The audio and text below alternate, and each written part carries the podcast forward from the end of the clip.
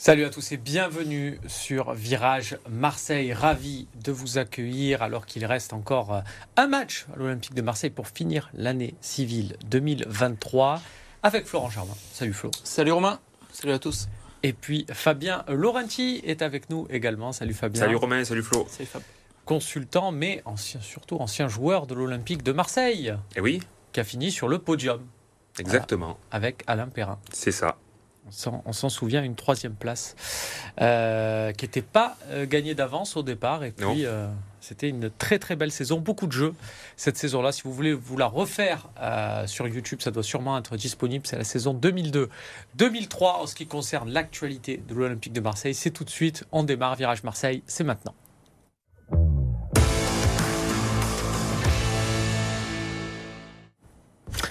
Messieurs, dans cette première partie, on va revenir sur la victoire de l'Olympique de Marseille contre Clermont.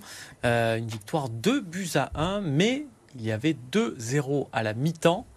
Alors, qu'est-ce qu'on regarde dans, ce, dans ces moments-là? Est-ce qu'on se dit que l'OM a fait ce qu'il fallait sur la première période, Flo, ou on se dit, bah, c'est dommage euh, on aurait pu faire mieux euh, face à la lanterne rouge sur la seconde? Bon, je suis un peu partagé. Après, il y a la victoire et c'est pas que je veux faire le coach ou me mettre un peu dans le costume de Gennaro Gattuso. Mais hier, quand on, enfin dimanche, quand on l'a vu euh, après le match en conférence de presse, euh, lui, il a dit qu'il était très satisfait et surtout qu'il euh, craignait la fatigue de ses joueurs.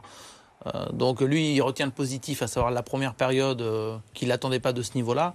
Nous, en tant que journalistes, consultants ou spectateurs, voilà, amateurs de foot, on est forcément déçus de la deuxième mi-temps parce que à, la pause, on se faisait tous un scénario en se disant bah, qui va marquer, est-ce que mm. tu vas soigner le goal average, etc. etc.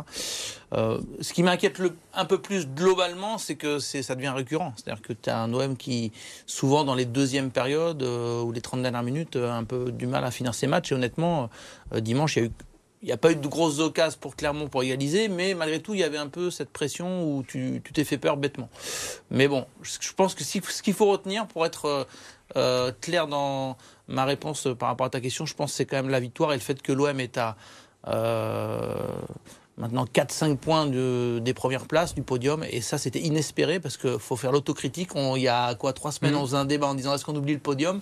Maintenant, on va un petit peu repenser. Donc pour moi, c'est l'enseignement de, de week-end.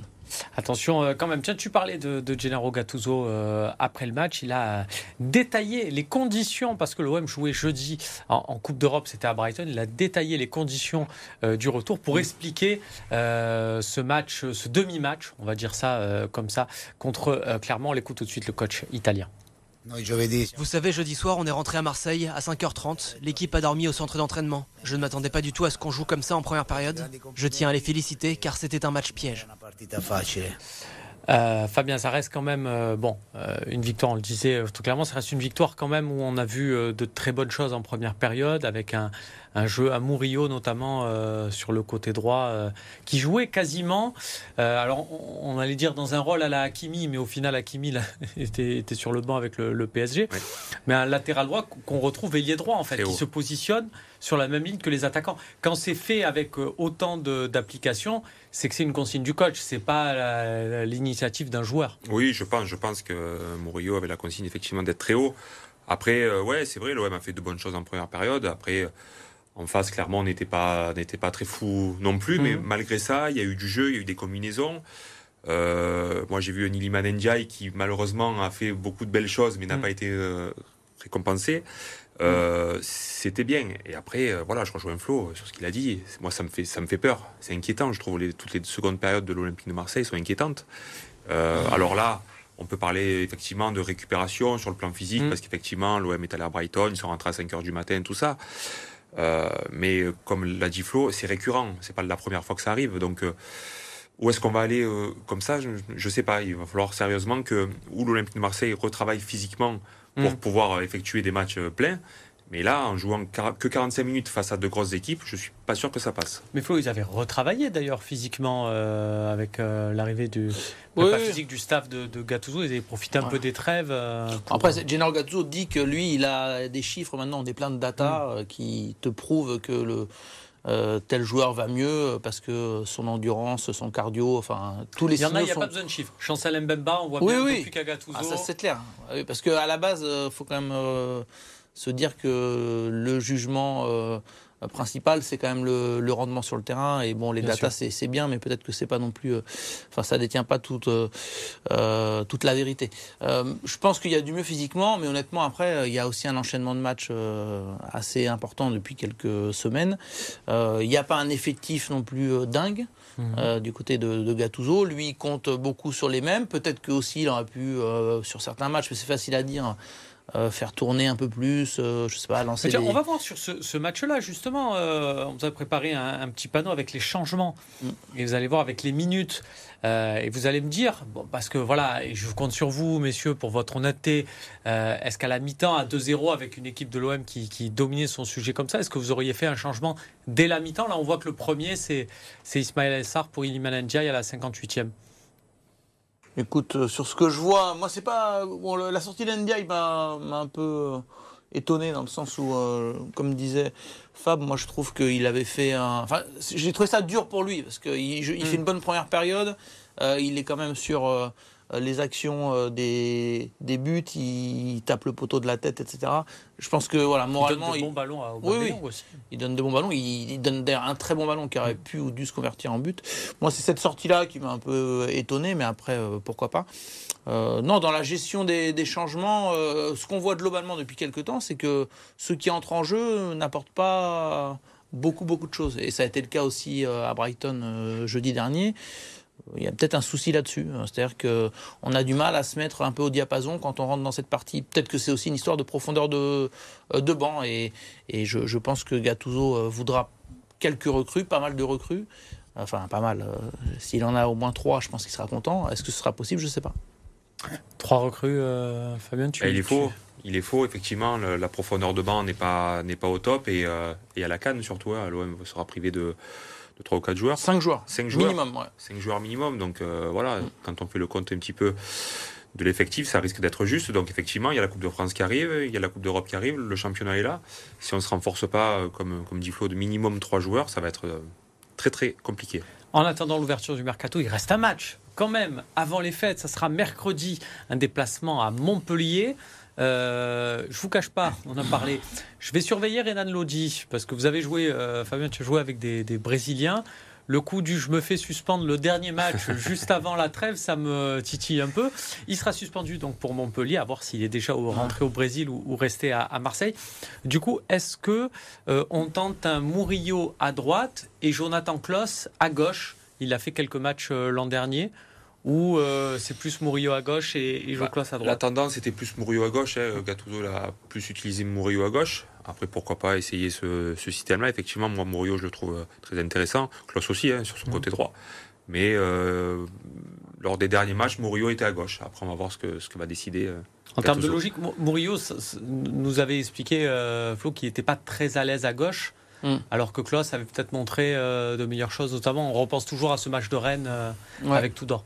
En fait, il préférait mettre euh, Murillo à gauche, évidemment, pour laisser Klaus dans, de meilleures mm. conditions, parce que ça reste un atout euh, euh, sur, sur le côté droit. Mais tu as raison de poser la question, parce que le, match qu'il fait. parce que quand il jouait à gauche, c'était pas dans ce système-là. Mm. Donc là, on est dans un système où tu profites encore plus des capacités offensives des deux pistons. Et Murillo, qu'on a vu en interview il y a une petite semaine, là, lui, il le reconnaît. Il dit Moi, j'ai une fibre offensive. Euh, mm.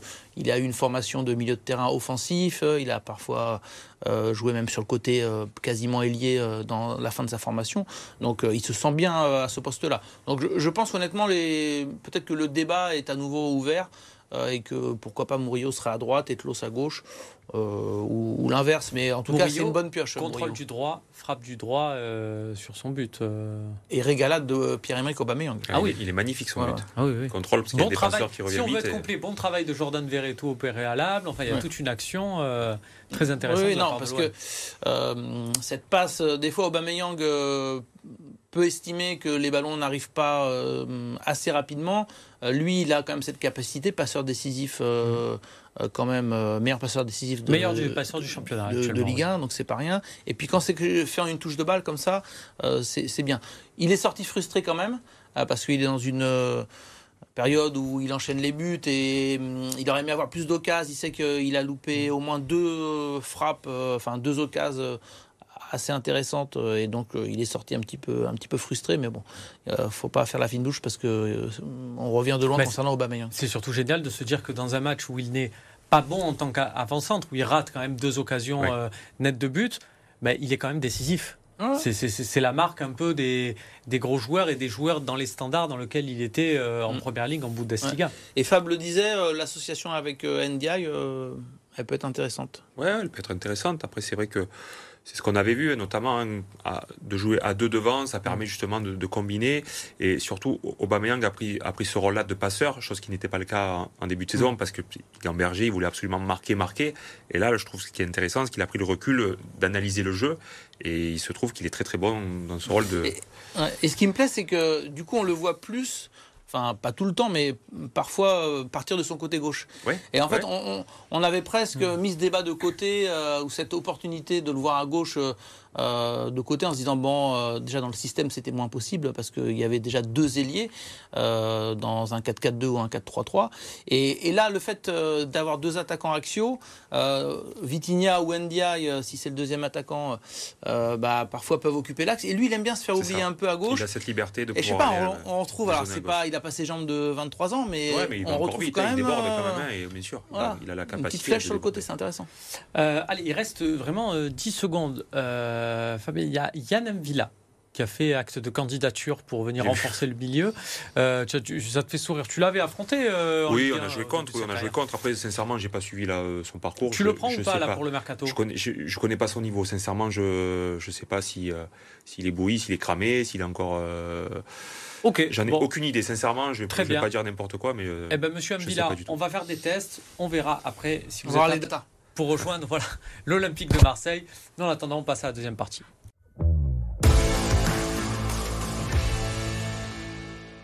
L'Olympique de Marseille affrontera le Shakhtar Donetsk en 16e euh, de finale de la Ligue Europa. Voilà, ça a été tiré euh, cet après-midi. Je vous propose, avant de rentrer un peu plus loin dans le débat, d'écouter Jean-Pierre Papin qui était euh, sur place, sa réaction juste après les tirages des petites boules. C'est quand même euh, une équipe qui est habituée à faire les Coupes d'Europe, euh, qui a fini champion de son pays, qui a fait un groupe de Champions League finissant troisième, battant le Barça. Donc on s'attend quand même à deux matchs difficiles. Il ne faut pas désespérer, quoi qu'il arrive. Euh, on a aujourd'hui un bon groupe, on a un nouveau coach, on, a des résultats qui sont crescendo aujourd'hui. on est revenu à 4 points de notre objectif, donc il y a plein de choses positives. Maintenant, voilà, Shakhtar aller-retour, ça sera difficile, on le sait. Mais on aura la chance de, recevoir au Vélodrome au retour. Et quand on sait comment nos, supporters sont capables de nous galvaniser, euh, ça peut être génial. Voilà donc le Shakhtar sur la route de l'Olympique de Marseille. Il reste euh, quand même euh, la Coupe de France, le championnat, un effectif amoindri avec la, la Cannes. Mm. Comment on raisonne? Quels sont les objectifs, euh, Flo, pour cette, cette saison? Au final, avec un OM deuxième de poule, on sait que donc il y, a ces fameux deux matchs en plus là. Est-ce qu'on se dit l'objectif de l'OM n'est pas de gagner la, la Ligue Europa forcément? Là, il y a un coup à jouer en championnat. On pensait que c'était mort. Finalement, euh, le podium est joué. Comment on priorise euh, les choses? J'appelle Roland Courbis pour savoir si euh, la, Coupe d'Europe peut être un problème en pleine semaine. Non, Romain, tu ne me feras pas dire ça. écoute, je pense que l'OM a une culture européenne et que quoi qu'il arrive, il faut jouer à fond. Enfin, si, mmh. si ta question est est-ce qu'il faut jouer à fond la Coupe d'Europe, même si on commence à revenir pas loin du podium, mais sans aucun doute. Enfin, je veux dire, euh, euh, déjà parce que ce serait un manque de respect par rapport au public, par rapport à la culture et à la tradition qu'il y a euh, de Coupe d'Europe à Marseille, et puis parce que tu, tu sais jamais ce qui peut arriver. En plus, il y a ce tirage qui est abordable. Je dis pas que ce sera facile, hein, mais mmh. c'est toujours mieux sportivement que de prendre le Milan ou peut-être Benfica, qui pour moi a été largement favori. Là, le Shakhtar Donetsk, c'est une très bonne équipe, habituée à la Coupe d'Europe, euh, différentes euh, par rapport aux saisons précédentes. voilà, il y a beaucoup plus d'Ukrainiens, moins de Brésiliens, etc. Mais ils ont battu le Barça, ils en ont mis trois à Porto, même s'ils ont perdu lors du dernier match. Bon, c'est une équipe intéressante à jouer. Donc, ce rendez-vous-là, faudra le faudra pas calculer. il y a un mois de février énorme à jouer et on espère qu'il y aura aussi deux rendez-vous de Coupe de France. Donc voilà, il n'y a pas le choix. Il faut être sur tous les tableaux. Et puis euh, surtout pas se plaindre. Moi j'ai horreur de ces discours où on se plaint de se dire ah ouais le calendrier est trop chargé. Bah écoutez, euh, dans ce cas-là, euh, vous faites le mercato qu'il faut et vous mettez les armes suffisantes pour que l'OM soit compétitif partout. Bon, c'est pas que on, se plaint, mais Fabien, moi j'ai connu un OM une saison. Alors c'était au stade des huitièmes, mais avec un entraîneur qui a vu est sélectionneur maintenant Qui est sélectionneur, exactement, et puis qui, avait un objectif en championnat. Et du coup, il s'est dit, ben, la Ligue Europa, ça risque un peu de me polluer alors qu'on n'a aucune certitude d'aller au bout. Donc, quand il y a eu l'occasion de se faire éliminer contre, contre Benfica, alors je dis pas l'OM menait 1-0 quand même. Hein. Je dis pas que c'était fait exprès. Et ce soir-là, ils étaient déçus d'être éliminés. C'était contre le Benfica, ils gagnaient 1-0, donc je recontextualise, saison 2009-2010. Ils gagnent 1-0 au mois de mars. Ils prennent finalement deux buts, expulsion de, Ben Arfa qui, qui, qui, s'énerve contre un petit argent qui n'était pas trop connu à l'époque, qui s'appelle Angel Di Maria. Ça vous dit peut-être quelque chose. L'OM sort de cette compétition et le soir même, on voit Didier Deschamps. Oh là là, je suis déçu, on est sorti, on est sorti. Oui, bon, enfin, il a priorisé le Non, mais il a vu le côté positif de la chose en se disant à l'époque, euh, on va avoir un calendrier. Euh, allégé, mais comme si euh, là, si tu te fais sortir par Donetsk fin février, Gattuso, je pense, sera déçu. mais le point positif, ce sera de te dire bon, on va avoir des semaines un peu plus light pour hmm. pouvoir se concentrer. Mais tu, vas pas affirmer là que Deschamps à l'époque a balancé la, Coupe d'Europe. Évidemment. Parce que c'est toujours pareil. On dit, on fait quoi alors? On, met l'équipe B. Moi, ce que j'ai besoin de savoir, alors que l'OM. Tu, ne peux pas, tu joues à fond quoi qu'il arrive. Il se trouve qu'en championnat, l'OM a peut-être grillé déjà beaucoup, beaucoup de jokers. On ne dit pas tous ces jokers, on ne sait jamais.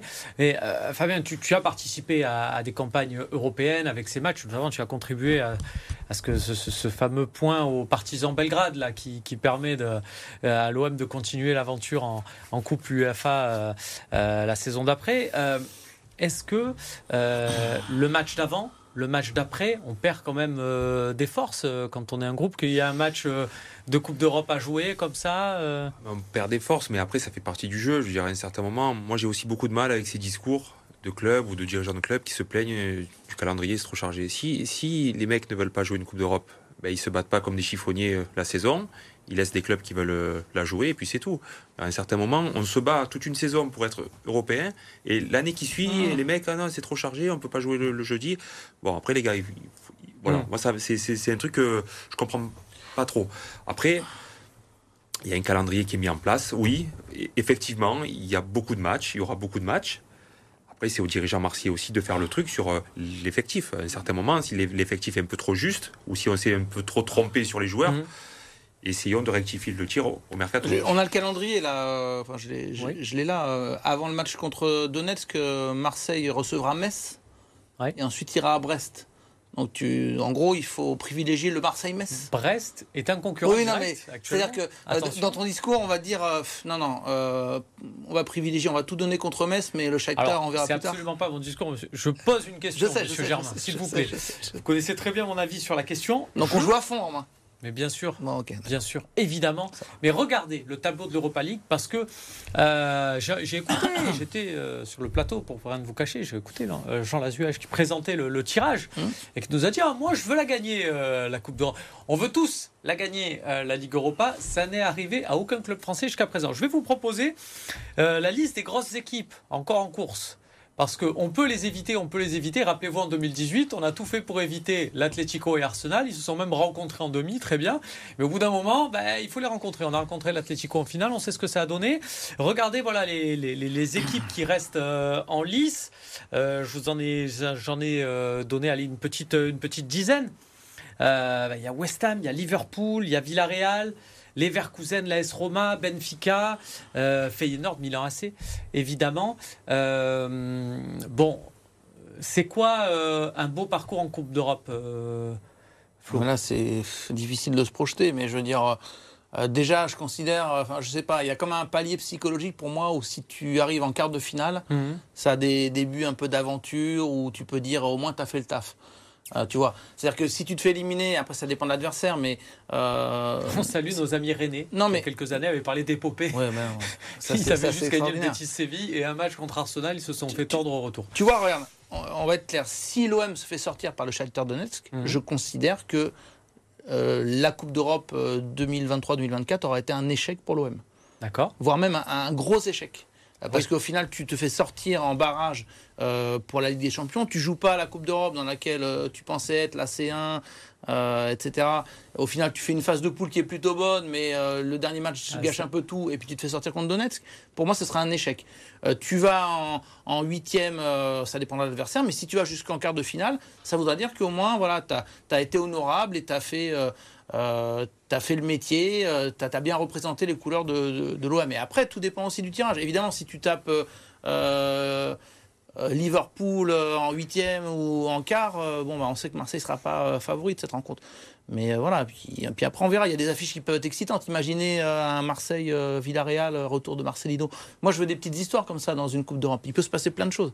Est-ce que c'est -ce c'est ça, Fabien, qu'on retient aussi C'est l'adversité, c'est-à-dire qu'il y a des parcours de l'Olympique de Marseille, notamment celui de, tes, camarades, de tes camarades à l'époque, en, 2004. tu, tu avais préféré prendre un peu le soleil à, à Ajaccio, mais eux ils ont continué et ils ont fait Liverpool, Inter Milan, Newcastle, et c'est peut-être un des plus beaux parcours européens de l'OM parce qu'avec de l'adversité. Quand tu joues euh, des équipes un peu moindres, quand tu te fais des Braga, des Salzbourg en demi-finale, ça a moins de relief. Voilà, oui, c'est sûr. C'est sûr que c'est toujours quand on est joueur et, même supporter, je pense, on a envie de voir des grosses équipes venir jouer au Vélodrome, on a envie de voir des affiches.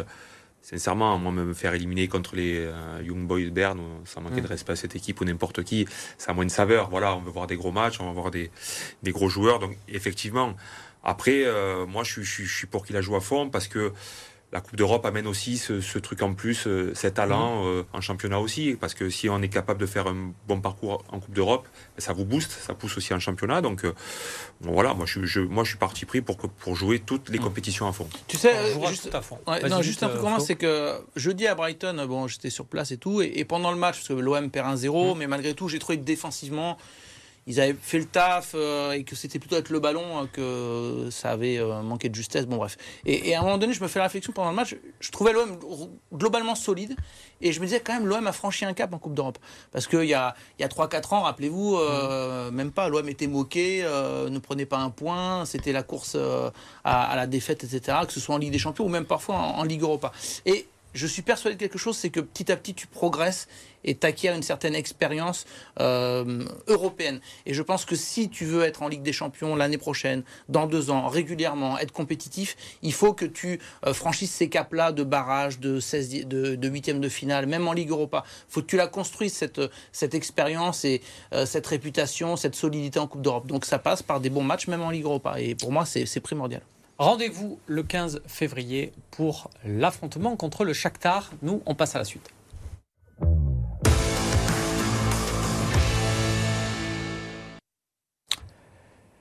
Qu'est-ce qu'il s'est passé sur les autres terrains en Provence? C'est tout de suite avec le journal des sports. Dans un match à émotions multiples pour Toulon, c'est finalement la désillusion qui l'a emporté. À Northampton, les hommes de Mignoni débutent mal la rencontre et voient les Anglais marquer par deux fois. Le réveil intervient après la pause. Jaminet et Riban s'aplatissent. Toulon est alors devant jusqu'aux ultimes minutes de la rencontre lorsque Loquette offre la victoire aux locaux. Deuxième défaite en deux matchs de Champions Cup pour les Toulonnais, bon dernier de leur groupe. Tout l'inverse de Provence Rugby, toujours deuxième de Pro D2. Au stade Maurice David, les Aixois dominent logiquement le Biarritz Olympique, 15e au coup d'envoi. Lucas Martin trouve rapidement l'ouverture, mais les Basques reviennent au score. En seconde période, Fino, Thuy et Lapeg marquent chacun à leur tour. 29 à 21, un troisième succès consécutif pour Provence Rugby, qui revient à un point de Vannes, leader de Pro D2. En handball maintenant, Aix-en-Provence réalise le gros coup du week-end. Le PAUC a tout simplement infligé à Nantes, deuxième du championnat, sa plus lourde défaite à domicile en deux ans. 41-37, un match maîtrisé de bout en bout. 15 arrêts pour Denis Serdarevic, 13 réalisations pour Yann Tarafeta. Les Aixois, 8e, tenteront de terminer l'année de la plus belle des manières à l'Arena mercredi contre Cesson Rennes. Pas de belle surprise pour Saint-Raphaël en revanche. Opposé à l'ogre parisien, invaincu en championnat cette saison, les Varois ont réalisé une bonne performance mais sans jamais inquiéter l'adversaire. La troisième meilleure attaque de Star League a pourtant trouvé le chemin défilé à 38 reprises, trop peu face à un PSG qui pouvait assurer sa place de champion d'automne. Défaite 38 à 45, Saint-Raphaël se déplacera à Chambéry mercredi. Voilà, c'en est tout pour cette édition de Virage Marseille. Merci de nous avoir suivis. Merci Flo. Merci Fab. On se retrouve très vite pour un nouveau numéro. Salut à tous.